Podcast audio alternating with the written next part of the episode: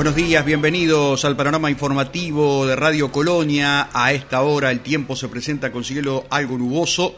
La temperatura máxima prevista para hoy en Colonia del Sacramento es de 28 grados, la mínima 13.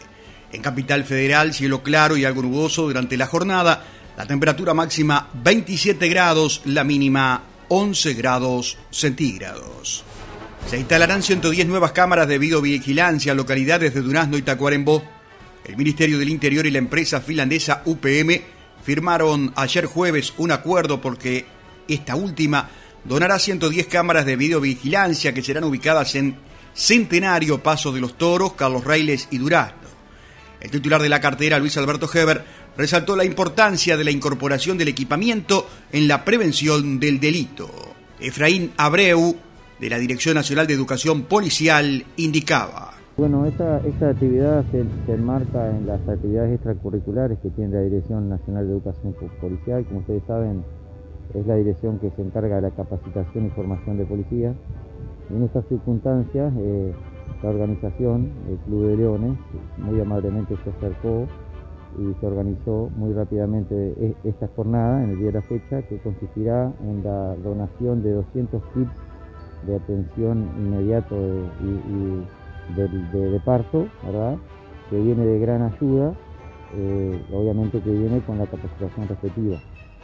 Eh, esa, donación, los kits respectivos serán distribuidos en, los móviles patrulleros que cuenta la Dirección Nacional, que sale a diario a patrullar las calles de Montevideo, como así también serán enviados a las distintas jefaturas departamentales, inclusive la de Montevideo, para que los patrulleros tengan eh, el elemento sanitario a disposición. ¿Es común que se realicen partos en patrulleros? Sí, es muy común, es muy común. Eh, tanto los partos como lo que son las asistencias y traslados, o solamente los traslados, porque son cuestión de minutos. Eh, el policía tiene que decidir si asiste o traslada y el número que se está manejando eh, actualmente, el año pasado hubieron 177 actuaciones al respecto y ya en lo que va del año van más de 145, eh, con el, dato específico que en el interior se manejan las tres cuartas partes de, ese dato, o sea que el interior hace mucho traslado, eh, obviamente debido a las, distancias existentes a veces en en, lo que es el, procedimiento y, los centros asistenciales, ¿verdad? ¿Cuántos funcionarios policiales reciben la capacitación aquí en la dirección? Bueno, en el día de la fecha fue eh, dirigida a los cadetes tercero, tercer año, que están próximos a su egreso como oficiales ayudantes, eh, su totalidad 118. ¿Se va a capacitar también a los policías que no están en función?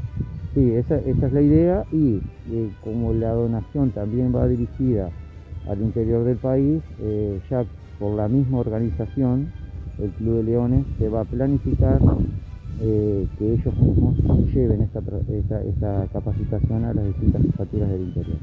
Por su parte, el ministro del Interior, Luis Alberto Heber, también hizo referencia al tema. Para nosotros es vital, me explicaba el señor director de la escuela, el comisario general Abreu, la necesidad de la instrucción, la necesidad de la instrucción que se le da a la escuela. Nosotros, si registré bien los números que me dijo el señor director, tuvimos 150 episodios de intervención de la policía, que es asistencia a gente, sobre todo en esta instancia de partos, de situaciones de accidentes que de alguna manera implica la asistencia del policía. Esta es la otra cara de la policía.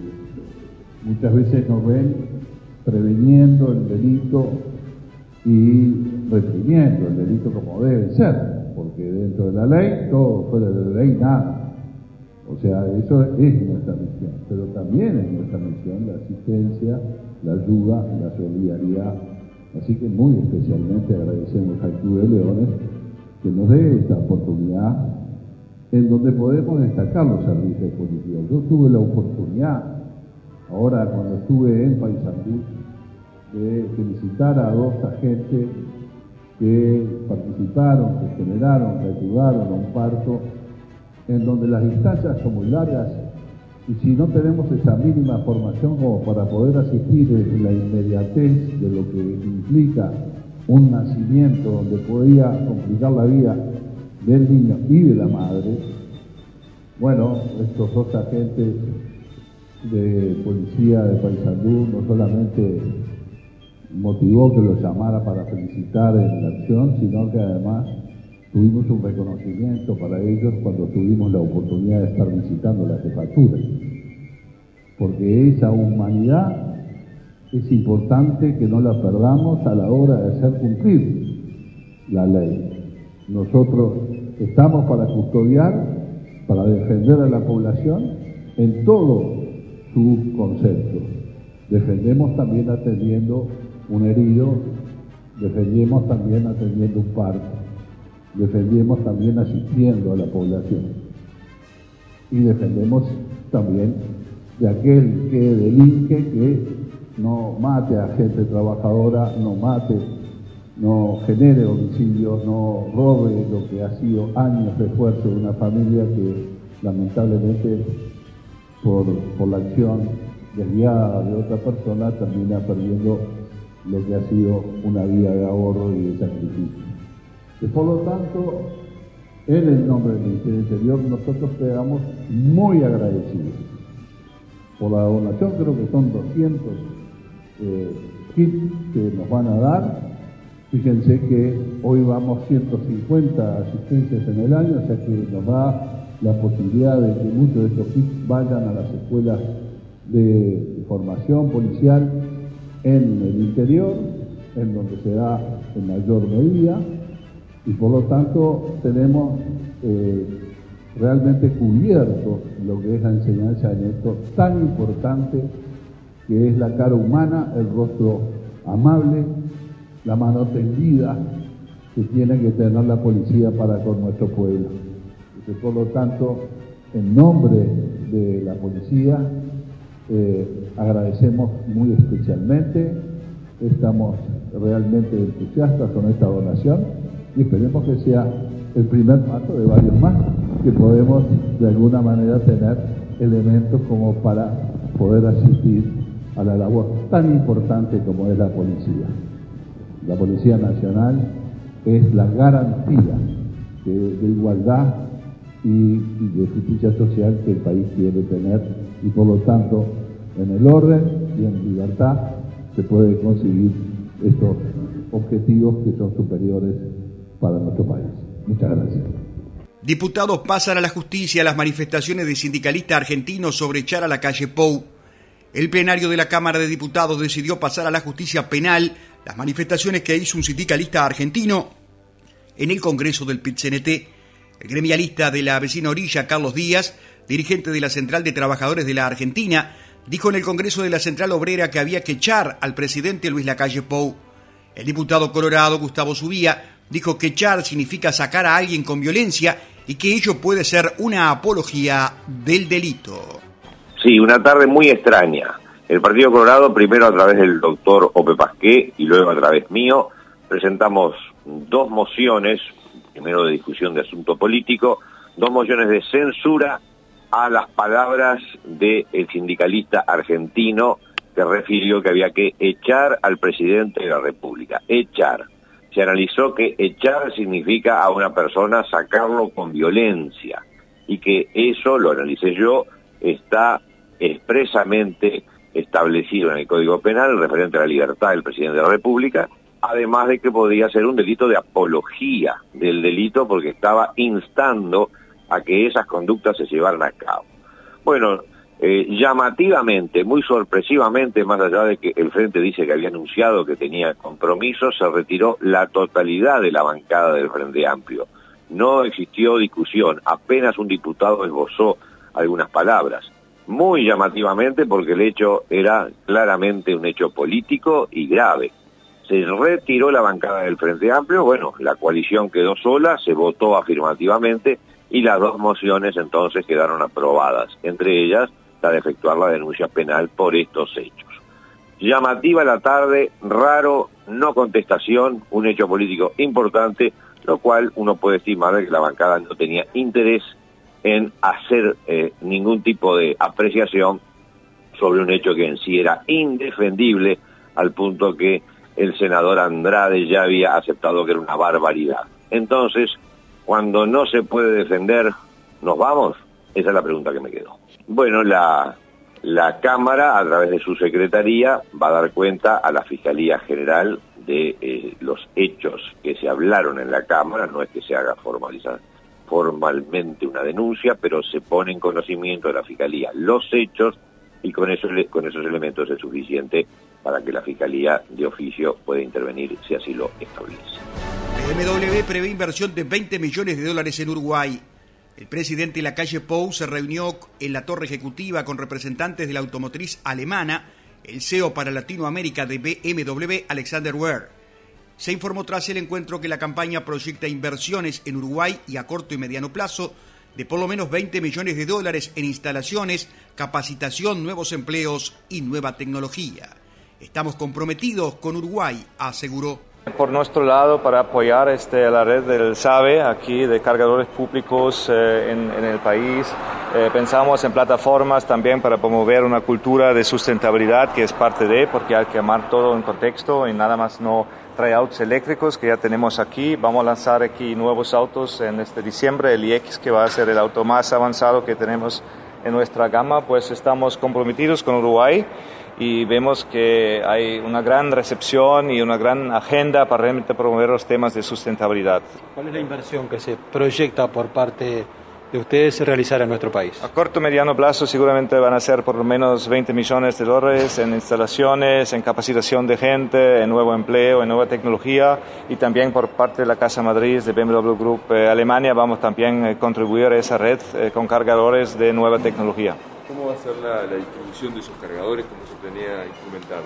Eh, bueno, ya cuenta el país con una buena red de cargadores eh, públicos, que es algo único a lo largo de Latinoamérica, que a través del gobierno y la UT, en el caso este, ya se están promoviendo nuevas tecnologías y una infraestructura, pues no hacía falta el apoyo nuestro, pero aquí estamos eh, también para expandir y extender esa red. vamos a poner este, un cargador probablemente hacia Punta del Este, eso sería un trayecto importante y también todo lo que tiene que ver este, con Montevideo, la capital. Comunícate con nosotros por WhatsApp. 598-092-560-565 o al 598-092-338-126.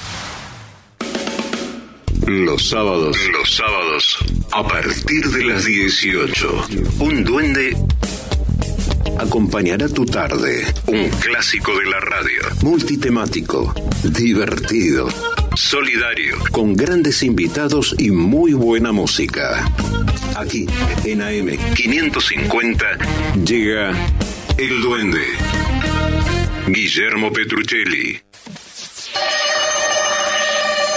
Blins, suministro de personal, portería, limpieza, hotelería y gastronomía. Por consultas 099-577-533 o info arroba blins.com.uy.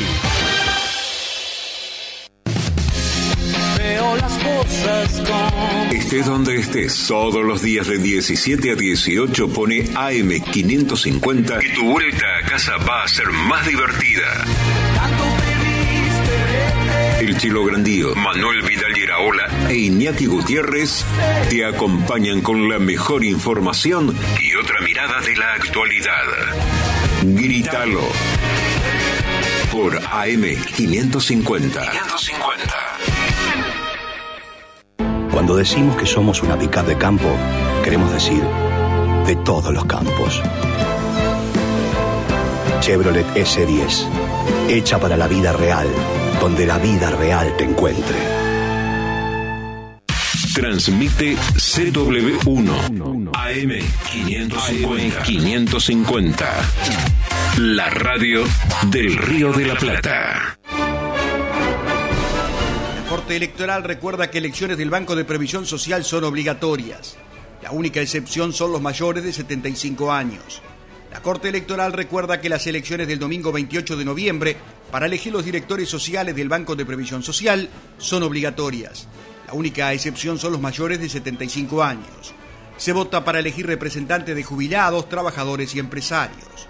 Analía Piñeirúa, ministra de la Corte Electoral, recomendó consultar los padrones en el sitio web del organismo y señaló que habrá multas para los que no cumplan con la obligación. Las elecciones son el próximo 28 de noviembre. Eh, se eligen los representantes sociales en el directorio del Banco de Previsión Social. La representación social en el directorio del Banco Previsión este, está prevista en la Constitución de la República. Este, o sea que eh, tiene fundamento constitucional es eh, obligatoria, es obligatoria para, para tanto para pasivos, activos, como para las empresas eh, contribuyentes. O sea que es una instancia importante, es una elección complicada, requiere una organización muy parecida a una elección este, nacional, con lo cual este, sí es cierto que hay muchas personas que recién ahora se están dando cuenta de que les corresponde votar. Yo en ese caso este, aconsejo ante la duda que se consulten los padrones de activos, pasivos y de empresas en la página web de la Corte Electoral, están publicados y allí uno se puede buscar por, credencial, por cédula de identidad eh, o por nombre. Y el plan circuital para saber, allí, bueno, si uno aparece en el padrón es porque tienen la obligación de concurrir a votar ese día eh, en estos días está por publicarse el plan circuital, que es el que, bueno, el que indica en qué lugar le toca votar a cada uno. Eso sí, los mayores de 75 años este, quedan, quedan efectuados de, concurrir eh, a votar. Hay sanciones, como lo hay en las elecciones nacionales, para los activos y los pasivos, este, las sanciones de 1UR, y bueno, y hay sanciones escalonadas para los los empresarios eh, en función de la cantidad de trabajadores que tengan. La, multa para los empresarios que no votan van desde las ocho unidades reajustables, eh, en ese caso están comprendidas también las unipersonales, y de ahí para arriba en función de, del número de trabajadoras.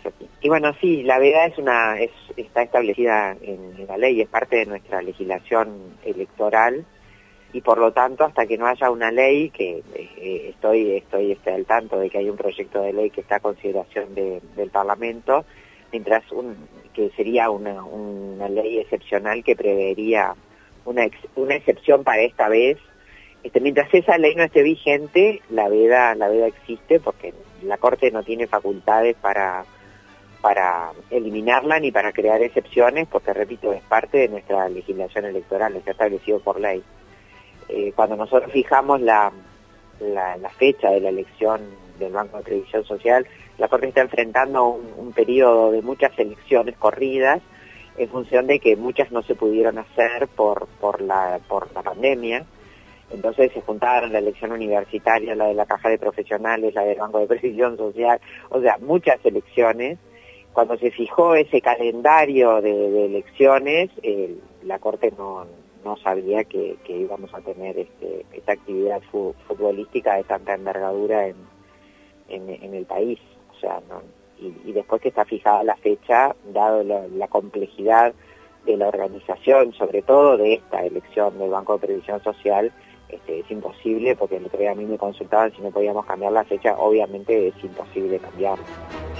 El prosecretario de la Presidencia de la República, Álvaro Delgado, dijo que la concesión de aeropuertos es una gran noticia y tuvo el aporte de todos los partidos. Es una gran noticia sobre todo para el interior de Uruguay, para el desarrollo integral y la descentralización, dijo Delgado en rueda de prensa.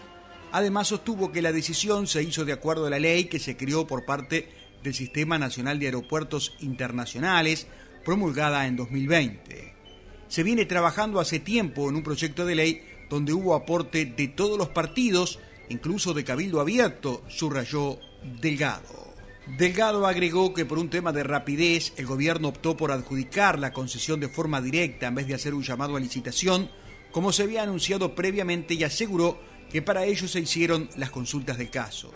Se aumenta 20 años la concesión del aeropuerto de Carrasco y se obliga a la empresa a invertir en aeropuertos que no son rentables pero para el Uruguay y el gobierno son importantes, expresó Delgado. Estaba previsto dentro de la ley, eran los dos mecanismos que estaban previstos en la ley ya del 2019 y después de hacer la consulta del caso dentro de la dinastía se tomó esa decisión por un tema de rapidez y por un tema obviamente con todas las garantías, porque en ese sentido lo que se hace es aumenta 20 años la concesión del aeropuerto de Carrasco, ya venía, en este caso el Frente ya había prorrogado la concesión del aeropuerto de Carrasco y se obliga, entre comillas, a la empresa concesionaria a invertir en aeropuertos que no son rentables, pero que para el Uruguay, en una concepción nacional, y para el gobierno, una concepción nacional, son importantes. La verdad que la, principal entrada a Uruguay es por el aeropuerto de Carrasco. Ahora, para el de Paysandú no es menos importante poder tener una conectividad internacional Paysandú. Para el de Salto, todo un desarrollo imagínense todo el desarrollo termal con conectividad internacional. Imagínense en Rivera lo que significa un aeropuerto binacional porque no hay aeropuerto cerca del lado brasilero. Imagínense en Durazno con todo lo que tiene que ver con la logística.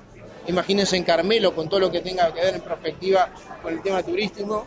Así que yo creo que es una buena noticia para Uruguay y es una buena noticia sobre todo para los departamentos donde se van a hacer las inversiones porque generan empleo y generan desarrollo. A todo esto existen discrepancias dentro de la coalición de gobierno. Al ser consultado por la decisión del Poder Ejecutivo, el senador de Cabildo Abierto, Guillermo Domenech, afirmó que se procedió de manera equivocada. Un gobierno, cualquiera sea el color político que tenga, no debería tomarse atribuciones de este tipo a tan largo plazo, dijo el legislador.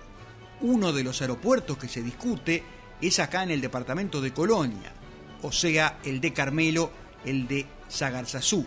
Se pretende que el aeropuerto internacional en nuestro departamento sea el de Laguna de los Patos. Pidiendo, a mi juicio, de manera equivocada, puesto que un gobierno, cualquiera sea su signo, aunque sea un gobierno que nosotros apoyamos, bueno, me parece que no tiene la necesaria legitimidad política como para comprometer al país por periodos tan extensos. Lo relacionado con el puerto también, ¿es el mismo caso? ¿Es parecido que Yo lo veo parecido, ¿no? Yo creo que es incuestionablemente parecido, como es parecido al tema de UPM, ¿no? Que creo que abre la saga de este tipo de contratos. ¿Cabildo lo va a plantear, por ejemplo, a través de su representante en el Ministerio de Defensa, que tiene injerencia directa en este tema? Esto tenemos mesa política, bueno, veremos a ver si si tomamos alguna resolución. ¿Eso lo puede frenar Cabildo Abierto o puede haber marcha atrás? Eh, los contratos ya están firmados, se ve, eh, o aparentemente ya están firmados. Esto le puede significar una gran responsabilidad al país si desconociera los contratos firmados, porque no, no dudamos de la legitimidad, sino que decimos que el procedimiento no parece cuestionable. Eh, nosotros entendemos que estas cosas las debe conocer la población particularmente lo tiene que conocer en profundidad todos los representantes políticos de la, de la ciudadanía este, y estas cosas pensamos que no tienen marcha atrás. Y a nivel político, somos tan sensibles, ¿el presidente debería consultarlos en la coalición Ah, yo, yo creo que por cierto que este es un gobierno de la coalición, algunos voceros del Partido Nacional hablan de un gobierno del Partido Nacional, creo que están profundamente equivocados este, este es un gobierno de la coalición y debe actuar como gobierno de coalición. ¿Qué está fallando en el diálogo? Bueno, eh, yo, creo que evidentemente lo que falla es la comunicación. Este, así que esto es cuanto tenemos para decirle por eso. ¿Qué, ¿Qué pasa en el futuro si vuelve a pasar esto? Mire, lo, estamos pensando seriamente. Este, nosotros vamos a actuar con responsabilidad porque no se puede jugar con el equilibrio institucional del país, pero este, le repito que no estoy de acuerdo con esta forma de negociar los intereses del, Uruguay. ¿Qué están pensando concretamente, No, no, yo no, estoy pensando en nada, absolutamente en nada. Estoy pensando en un problema que tenemos que resolver. ¿No están conformes en cómo se, cómo se está dando el, gobierno, cómo se está desarrollando? No, lo que no estamos de acuerdo es eh, en la celebración de estos contratos eh, de esta manera este, que a nuestro juicio no es absolutamente transparente. Finalmente salió del CTI la mujer que fuera agredida por una edil en Carmelo. En Carmelo, la edil Díaz, la agresora, fue sometida a una pericia psiquiátrica y se esperó en las últimas horas que la fiscal tome una declaración a la mujer víctima de agresión con el arma blanca. El estado de salud de la mujer viene evolucionando favorablemente. El edil y abogado de Ana María Díaz, José Manuel Arenas, dijo que en su juicio los sucesos fueron producto de una emoción intensa y consecuencia de un proceso de depresión y desamparo. Agregó que aún su cliente no ha declarado ante la fiscal ni tampoco lo ha hecho la víctima. Lo más importante es que la víctima se recupere y que se esclarezcan los hechos, expresó Arena. Lo que nosotros creemos a nuestro juicio es que eh, estos sucesos fueron producto de un estado de emoción intensa de, mi clienta, producto de, de un arrebato eh, sentimental que, ella tuvo y consecuencia de un proceso este, de depresión y de desamparo este, sentido y que bueno, ahora estamos eh, esperando algunas evidencias que este, la Fiscalía está procurando para eventualmente cuál es la determinación. Mi clienta está en calidad de emplazada, esto significa sujeta al proceso pero en libertad. Y en libertad, entre otras cosas, porque... Eh, ella lo primero que hizo, producto además de este estado de, eh, emoción intensa como forma de comprobarlo, inmediatamente cuando la persona agredida ya era trasladada al hospital, se entregó voluntariamente y se puso a disposición de la Fiscalía y de, este, del Ministerio del Interior, en este caso como primer... Eh, eh, paso para este, dar las explicaciones del caso. Ella no ha declarado, eso va a ser una cosa que seguramente se ventile este, en esta semana. También restaba, por lo menos hasta la mañana de hoy, eh, las declaraciones, por supuesto, de la propia este, víctima, que en realidad, vuelvo a reiterar, el este, mayor objetivo es que se recupere y lo haga pronto, pero su declaración también eh, va a ser importante.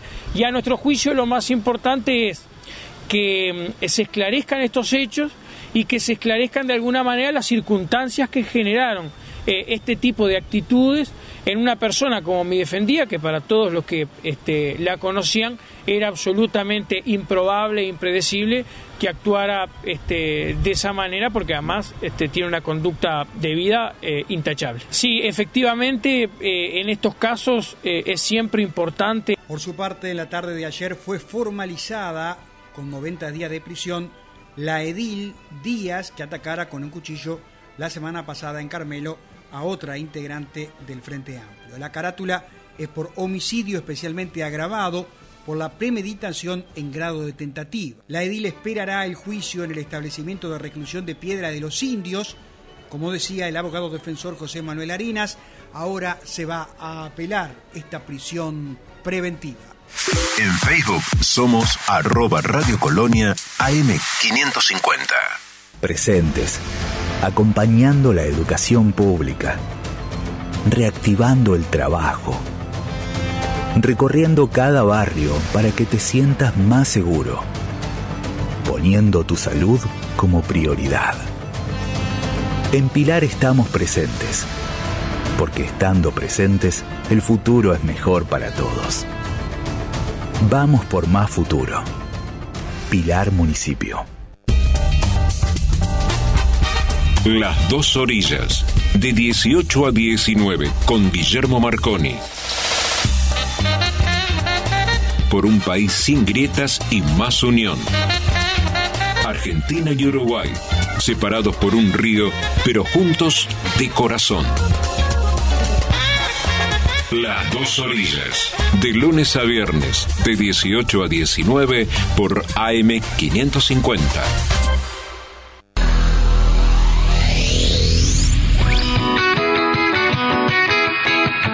Nuestra tierra. Nuestra tierra. Con Fernando Bertelo, Esteban Fuentes y Facundo Mezquida. Facundo Mezquida. Nuestra tierra. Todos los sábados. Todos los sábados. De 6.30 a 9 con la mejor información del campo. Nuestra tierra. Nuestra tierra. Por Colonia AM 550. No esperes al fin de semana para estar informado. Colonia Agropecuaria. Es tu programa. Lunes a viernes de 14 a 16 por AM 550 Radio Colonia. Colonia, Uruguay. Cuando decimos que somos una pickup de campo, queremos decir de todos los campos. Chevrolet S10 hecha para la vida real, donde la vida real te encuentre. Transmite CW1 AM 550. 550. La radio del Río de la Plata. Ministro de Trabajo y Seguridad Social, Pablo Mieres, informó que el seguro de desempleo abarcó a 35.000 trabajadores en octubre. Esto significa unos 10.000 empleados menos que en 2019 y unos 2.000 menos que en el promedio del periodo 2015-2018, según indicó a la prensa. Tras el acuerdo con el presidente Luis Lacalle Pou, además sostuvo que la reducción es generalizada en todos los sectores de la actividad. El ministro destacó que los valores anteriores a la pandemia fueron alcanzados y el objetivo es continuar con la corrección sobre el deterioro del mercado laboral.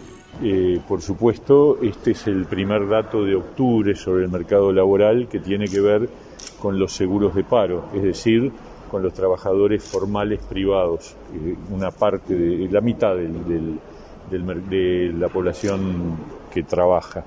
Eh, y se genera una nueva reducción importante.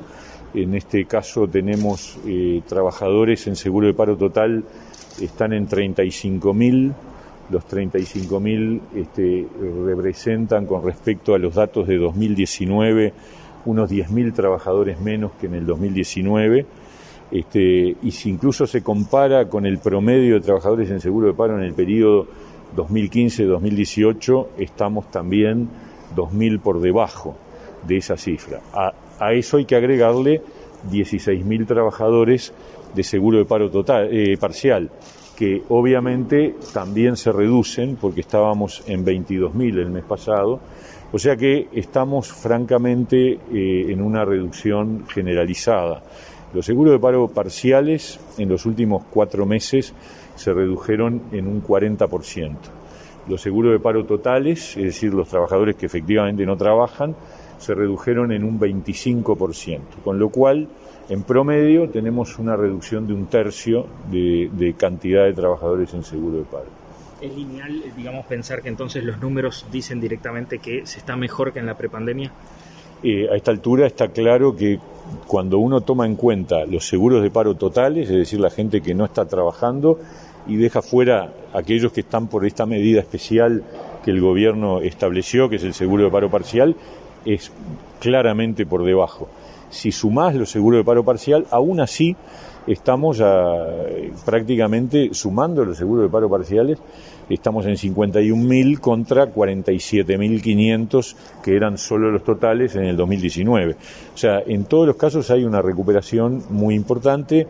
Yo diría, eh, todavía tenemos la expectativa de que esto es octubre, todavía falta todo el proceso de, lo que va a ser el verano y la temporada turística o sea que uno puede ser este, moderadamente optimista de que estamos en una situación de recuperación franca del empleo. ¿no? Viendo que hay un descenso entonces de las cifras del seguro de desempleo, ¿se puede decir que el próximo objetivo de empresas, sindicatos y Ministerio de Trabajo sería entonces comenzar también con la recuperación del salario, por ejemplo? Sí, eso, eso es el, el compromiso que tiene el gobierno, que es que esa caída del salario real que ocurrió en el año y medio de pandemia este, se vaya recuperando. Esto incluso se está con la pauta que nosotros presentamos, implica un componente de recuperación. Lo otro que vale la pena señalar es qué pasa con los que salen del seguro de paro, para que tengan todos una idea clara. Este 22% de los que salen del seguro de paro es por despido. Tres cuartas partes, un poco más de tres cuartas partes, casi ocho de cada diez es por reincorporación. Y ese es otro dato muy positivo, ¿no? porque está demostrando que la gran mayoría de los trabajadores están volviendo a, sus lugares de trabajo. Está hablaba de, turismo en particular. Eh, los que quedan aún en seguro de paro y en seguro de paro parcial, ¿están vinculados? ¿Hay un rastreo de, qué áreas específicas? De no, hay, hay, sí, eh, hay de todo. Lo que se puede decir es que la reducción del seguro de paro fue en todos los sectores de actividad y el mes pasado también había sido en todos los sectores de actividad. O sea que hay una reactivación muy, muy evidente en todo sentido. Le iba a preguntar justamente si se debe todo a reactivación económica o eh, hay una medición de impacto de medidas del gobierno efectivamente sobre ese rubro. Yo creo que las medidas del gobierno van acompañando un proceso de reactivación.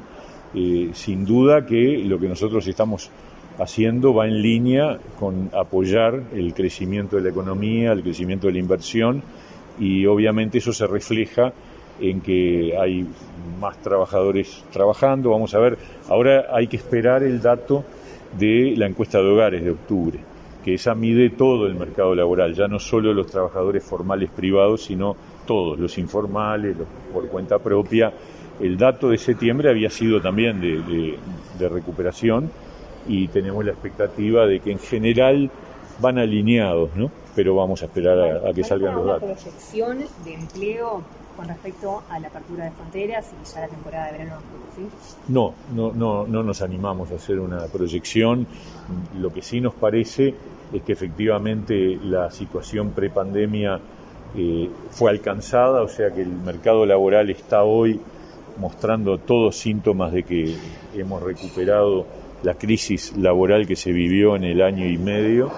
Este, y el objetivo del gobierno es seguir de largo, es decir, acá no podemos quedarnos conformes con una situación que era la previa a la pandemia, que era mala, era una situación de deterioro, había ya un periodo bastante largo, varios años de pérdida de puestos de trabajo, de aumento de trabajadores en seguro de paro, de aumento del índice de desempleo. Bueno, eso se, está, se revirtió en relación al, al componente agudo que significó la crisis sanitaria, pero nosotros queremos seguir de largo. ¿no? Ministro, le cambio un poco de tema, todo este tema de la polémica con las elecciones del EPS y la veda alcohólica. Eh, desde su punto de vista, ¿debería estudiarse seriamente la posibilidad de que las elecciones no tengan carácter obligatorio? Bueno, yo, presenté un proyecto de ley siendo senador hace varios años eh, planteando eso. Mi, opinión, en mi opinión, este, es que las elecciones que no son de gobiernos, que son de instituciones, bueno, que la gente que se siente parte de una institución que vote, pero no es, no me parece sensato que sea obligatorio y menos todavía que haya sanciones pecuniarias. No tuve suerte, así que sí, sigue siendo obligatorio y el que no va a votar tiene que pagar una multa, pero me parece que sería mucho más razonable. Eh, por ejemplo, digo, a ver, se eligieron las autoridades de la Universidad de la República. Este, y todos los egresados de la Universidad de la República tienen que ir a votar. ¿Y, qué vinculación tienen con la universidad? Muy poca eh, o ninguna. Simplemente haber sido exalumnos. Entonces no tiene mucho sentido que tenga que votar por, la, por, por quién va a gobernar este, o co-gobernar eh, esa institución. Pero es una opinión Y en temas parlamentarios, ¿qué inversión va a hacer el Ministerio de Trabajo precisamente con la ley Federica? Eh, la verdad que es una señal muy positiva, va en la línea, yo creo que es otra señal que demuestra que en este gobierno, contra lo que dicen algunos, se siguen eh, avanzando en derechos. Esto es un aumento de los derechos vinculados con la maternidad y la paternidad y van en la dirección además de ayudar a que esa brecha que se genera en las mujeres cuando son madres se vaya achicando, porque en definitiva hay un componente. Seguimos en Instagram, Radio Colonia. Nuevo Atom Protect, la única mascarilla que elimina coronavirus cepa delta. Vamos protegidos hacia la moda. La mejor mascarilla del mundo es de los argentinos. Atom Protect, calidad que nos cuida. Y cuando llega Marcelo,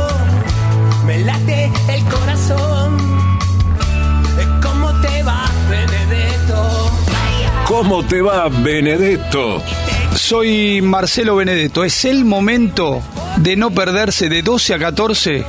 ¿Cómo te va, Benedetto? ¿Cómo te va, Benedetto? De lunes a viernes, de 12 a 14, por AM550. ¿Cómo te va, Benedetto?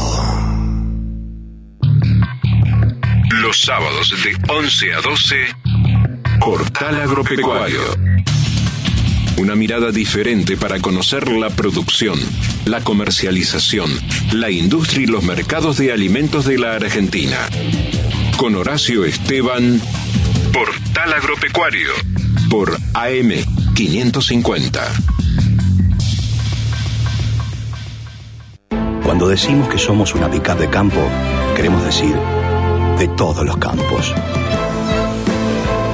Chevrolet S10 hecha para la vida real, donde la vida real te encuentre.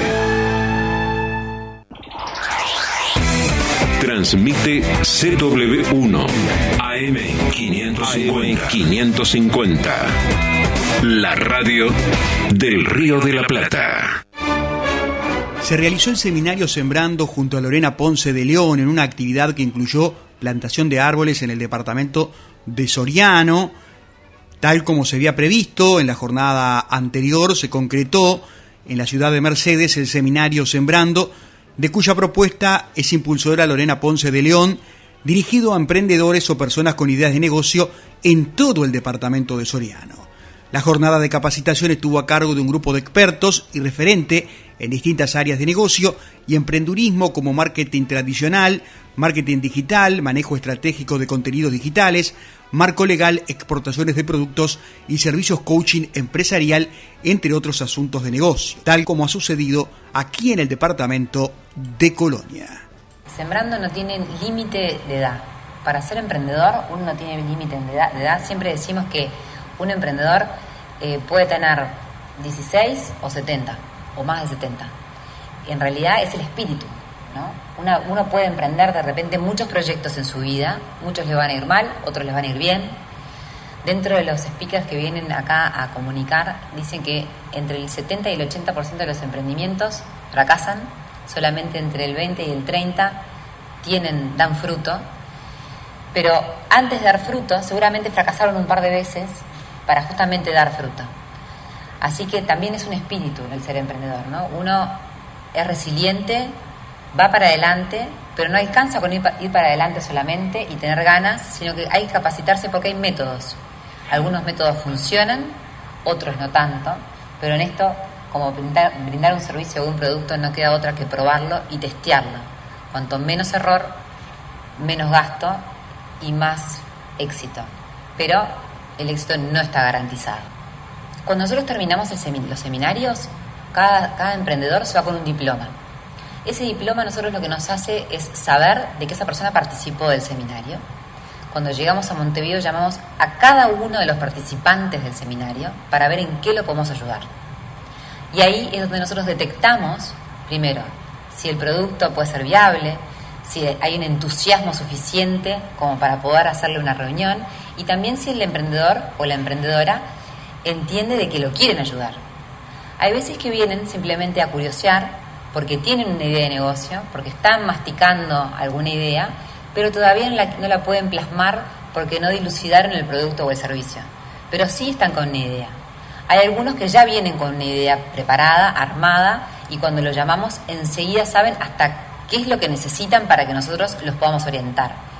Y hay otros que ya tienen su emprendimiento en marcha, pero quieren actualizarse quieren ver cómo pueden llegar a otros mercados o quieren ver cómo pueden hacer para ampliarse o, para renovarse simplemente. Ahí es donde nosotros desde Sembrando generamos estas reuniones para que puedan justamente tener esos pasos, esas herramientas. Y no necesariamente es una sola reunión, es dependiendo lo que demande ese emprendedor en conocimiento para que podamos así ayudarlos un poco más. El intendente de Colonia, doctor Carlos Moreira Reich, participó junto a la primera dama uruguaya, la Arena Ponce de León, y también escolares. Participó de la plantación de dos árboles Ibirapitá y Guayabo en la plazoleta Alberto Boerger de nuestra capital. Esta actividad se enmarca en las tareas esta actividad se enmarca en las tareas desarrolladas en el seminario Sembrando Colonia 2021 que se llevó a cabo en el Centro Cultural Bastión del Carmen. Precisamente Lorena Ponce de León hizo referencia a la presencia en Colonia. A propósito dijo que desde Sembrando UI estamos convencidos de que brindar capacitaciones y asesorías de la mano de profesionales en distintas áreas de negocio es la forma de impulsar el espíritu emprendedor. Lorena Ponce de León, en conferencia de prensa, hizo referencia a la actividad. Medianamente actualizado, en lo que es en el área del emprendedurismo y también cómo hago para formalizar mi emprendimiento. Porque hoy en día los emprendimientos hay mucha informalización y con eso también nos deja fuera muchas veces de posibilidades de comercializar. Entonces es muy importante también saber cuáles son las herramientas que tengo para estar formal. Con eso estos profesionales que están acompañándonos durante toda la recorrida de todos los departamentos del país nos van a contar sobre marketing, sobre marketing comunicacional, cómo hago también para llegar a ese nicho del cual le quiero yo vender. Yo puedo tener un excelente producto, un excelente servicio, pero de repente nunca me pregunté quién me lo va a consumir, a quién le quiero vender. Son todas preguntas que si no las hacemos desde un principio, muchas veces no diseñamos una campaña para poderles llegar a ese consumidor. Y ese tipo de cosas son las que pasan en este seminario. Tenemos alianzas estratégicas con distintas universidades y con organizaciones públicas. Universidades como la ORT, como la UDE, como la, Universidad de Montevideo, pero también con el Uruguay 21, que también nos viene a contar qué es, cómo se hace para que un pequeño emprendedor pueda exportar porque cuando uno habla de exportaciones, por lo general uno se imagina llenar containers en el puerto. Y no necesariamente hoy en día, porque con todo lo que nació y creció y se está desarrollando el e-commerce, uno puede vender a través de las redes a cualquier parte del mundo. Y Dubai 21 tiene una cantidad de herramientas de las cuales, entendiendo cómo funcionan y llevando así cada uno de los pasos que hay que dar para poder comercializar con el exterior, es que nos ayuda a ver cómo un pequeño comerciante puede llegar a exportar su producto. Sembrano está recorriendo todo el país con este seminario. Una vez que los emprendedores participan del seminario, se les entrega un diploma, que seguramente se lo han visto en las redes. Ese diploma, Sembrando, lo único que hace es constatar de que estuvieron presentes y que escucharon y participaron de todo lo que se dice en el seminario.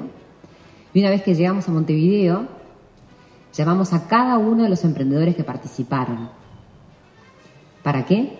Justamente para hacerles una reunión de trabajo con uno de los 250 mentores voluntarios y honorarios, de los cuales nos donan una hora por mes para trabajar con aquellos emprendedores que Sembrando entiende que son los que necesitan poderse reunir y desde ahí poder generar esas dos o tres herramientas para que ese emprendedor pueda así dar esos pasos para crecer un poquito más. Acá no hay ninguna fórmula mágica. Simplemente cada producto y cada emprendimiento va a tener la suerte que tenga que tener dependiendo el producto y dependiendo el emprendedor que esté atrás. Nosotros simplemente lo que hacemos es nexos, nexos posibles de los cuales de otra manera no se hubiesen podido dar. Tenemos a gente muy capaz, de la cual siempre agradecemos que sean parte de, esta, de este equipo, de esta conciencia de generar más emprendedurismo en nuestro país, y emprendedores que tienen ansias de crecer y que confían en que les van a dar justamente ese, esa herramienta para poder dar un paso más. Seguimos en Twitter, Twitter. Arroba Colonia AM550. Nuestro objetivo es garantizar que todos los argentinos estemos protegidos de enfermedades prevenibles por vacunación. Synergium Biotech, Producción Nacional de Vacunas. Que pasa en el campo pasa por AgroLink Radio. AgroLink Radio. De lunes a viernes, a partir de las 16, en AM550, Radio Colonia. AgroLink Radio.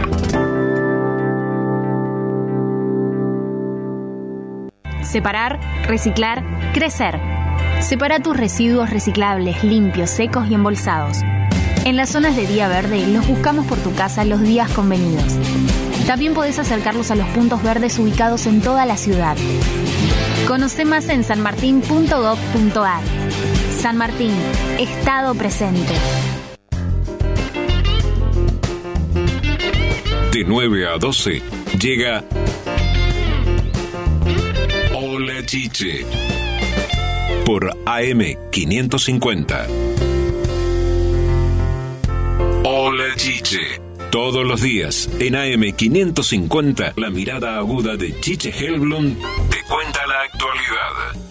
La gran mañana de Chiche de 9 a 12 por AM550. Transmite CW1 AM550. AM550. La radio del Río de la Plata.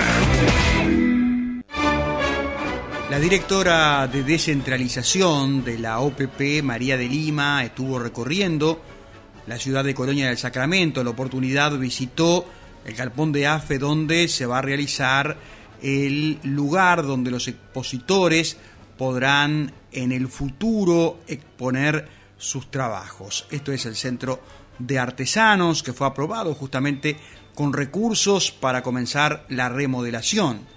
Estuvo en la oportunidad recorriendo el lugar y contó detalles de lo que se viene para el lugar y emprendimientos para Colonia del Sacramento.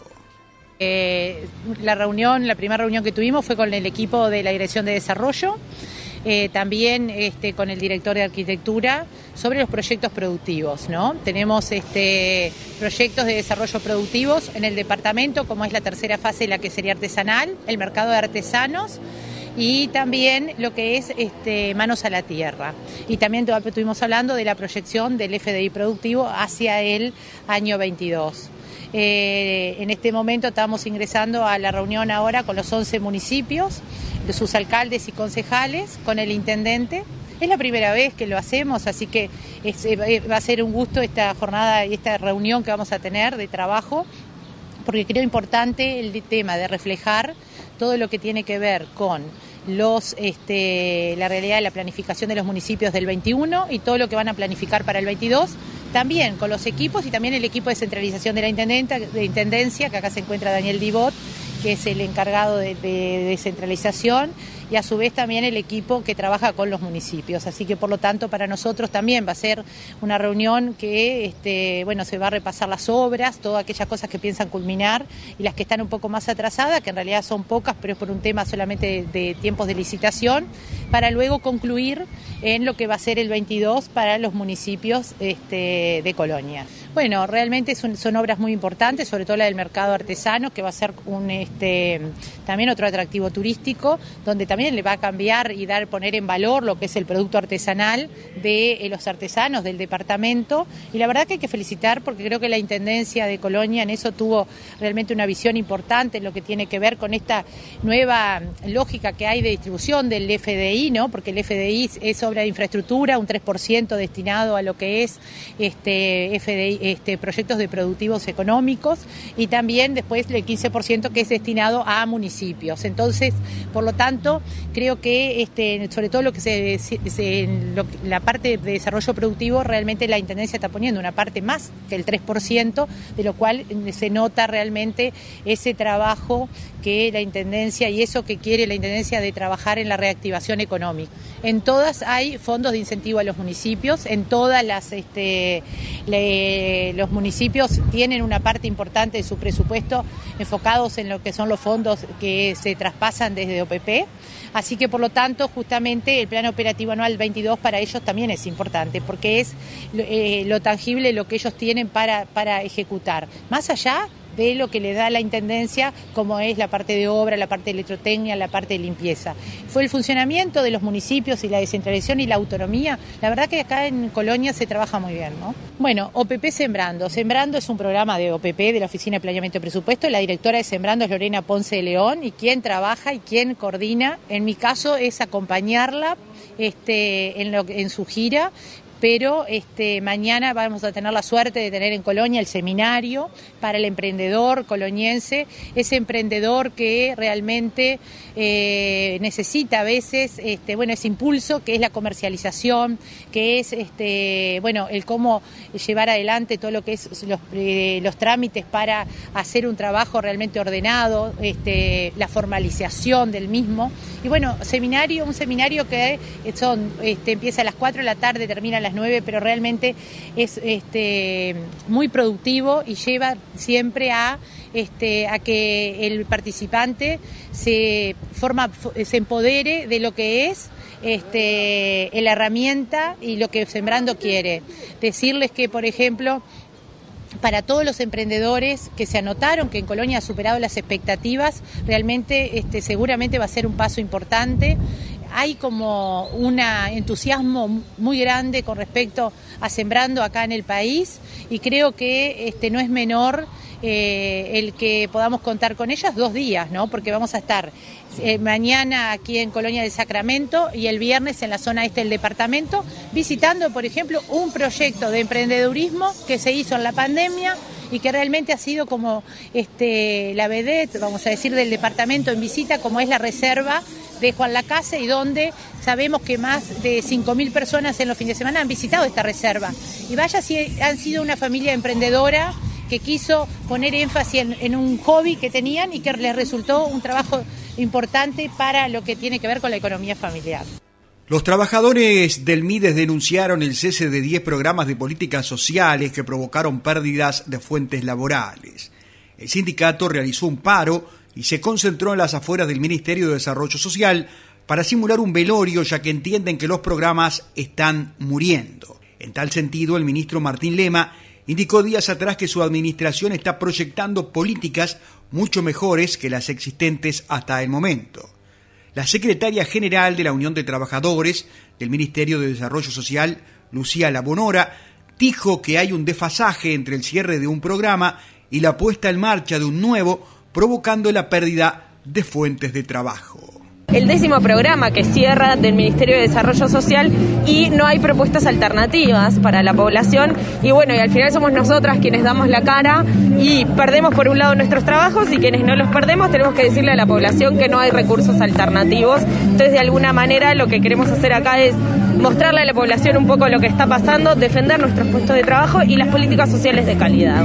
Ahora, todo esto, el ministro de Desarrollo Social, Martín Lema, entiende que estos programas van a ser sustituidos por otros y, según él entiende, son mejores que los que había, por ejemplo, durante el gobierno del Frente Amplio. Bien, en primer lugar, hay un desfasaje grande, porque hablar de un futuro cuando hoy cerró el SOCAT en, en, eh, marzo del año pasado, lo primero que cerró fue TAF, en abril de este año cerró Jóvenes en Red. Hay muchos programas que ya cerraron y hoy efectivamente no, hay no está su sustituto.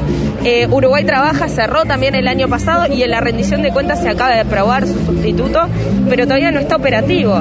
Entonces, ese desfasaje ya es preocupante porque la cantidad de personas por debajo de la línea de pobreza ya ha aumentado de manera eh, muy dramática debido a la pandemia, pero también nosotras ponemos sobre la mesa que el Ministerio de Desarrollo Social ya tenía políticas muy precarias desde muchísimo antes. Eh, entonces, en todo este cúmulo es un poco preocupante que estemos, seguimos esperando la respuesta en un voto de confianza que no sabemos frente a qué lo tenemos que hacer. La Fundación Gonzalo Rodríguez viene trabajando en el marco de las actividades del punto de chequeo de sistemas de retención infantil, coordinadas con la Dirección de Tránsito de la Intendencia. Ante esto llevó a cabo actividades anunciadas a cargo de técnicos de la Fundación y el Banco de Seguros del Estado. Los referentes que hicieron la campaña contaron detalles de lo que se realizó. está en apoyo de la Fundación Gonzalo Rodríguez, este, que es un evento que arrancó en el día de ayer en Palmira, hoy va a estar en Colonia y va a terminar en Rosario en la tarde. Y es un evento de concientización, de información, eh, se, llaman, como dicen los carteles, punto de chequeo, punto de control, donde la Fundación explica a los, a los papás, a las mamás, a los conductores de, vehículos que tengan niños a, su cargo, que utilicen el, vehículo con sistema de retención, con sillitas, les, les informa, les actualizan el estado de, la sillita, les brindan información, todas las consultas, evacúan todas las consultas y nosotros estamos en apoyo al, al evento. La Fundación eh, reconoce que esto es muy valioso, salir al interior, evidentemente, a informar y a concientizar. Sí, estamos justo agradecidos con la Intendencia Municipal de, Colonia en este tipo de actividades que son de concientización. Tenemos junto con el Banco de Seguro del Estado y Caminera un proyecto que se llama Seguridad Niño Pasajero que estamos recorriendo en todo el país, en donde hacemos no solamente esta actividad, sino también capacitaciones y formaciones al cuerpo de inspectores, en donde también con información nueva para que si los familiares o paran a alguien que tiene un vehículo con niños que van sueltos, por lo menos puedan informar sobre la legislación vigente y cuál sería la silla de sujeción acorde a esos niños que vamos a encontrar. Puntualmente en el punto chequeo hacemos este, en los departamentos para la comunidad es que aquellos que están interesados en saber si la silla es la correcta para el niño, para la niña, para el vehículo, si está bien instalado o está mal instalada, que en la mayoría de las veces concurren con las sillas mal instaladas y ante un siniestro, eso es como no tener nada. Bueno, la idea es que los técnicos de la Fundación, el Banco de Seguros y Policía Caminera, que también está presente hoy, podamos asesorar a los padres a la correcta colocación y que si ocurre un siniestro, las lesiones que puedan ocurrir sean mínimas. En Uruguay es obligatorio el uso de las sillas desde hace muchos años. Este, lo que promovemos es un correcto uso y que eh, desde que nacen hasta el metro 50 es importante que cuente con una sujeción correcta para cada niño y cada niña.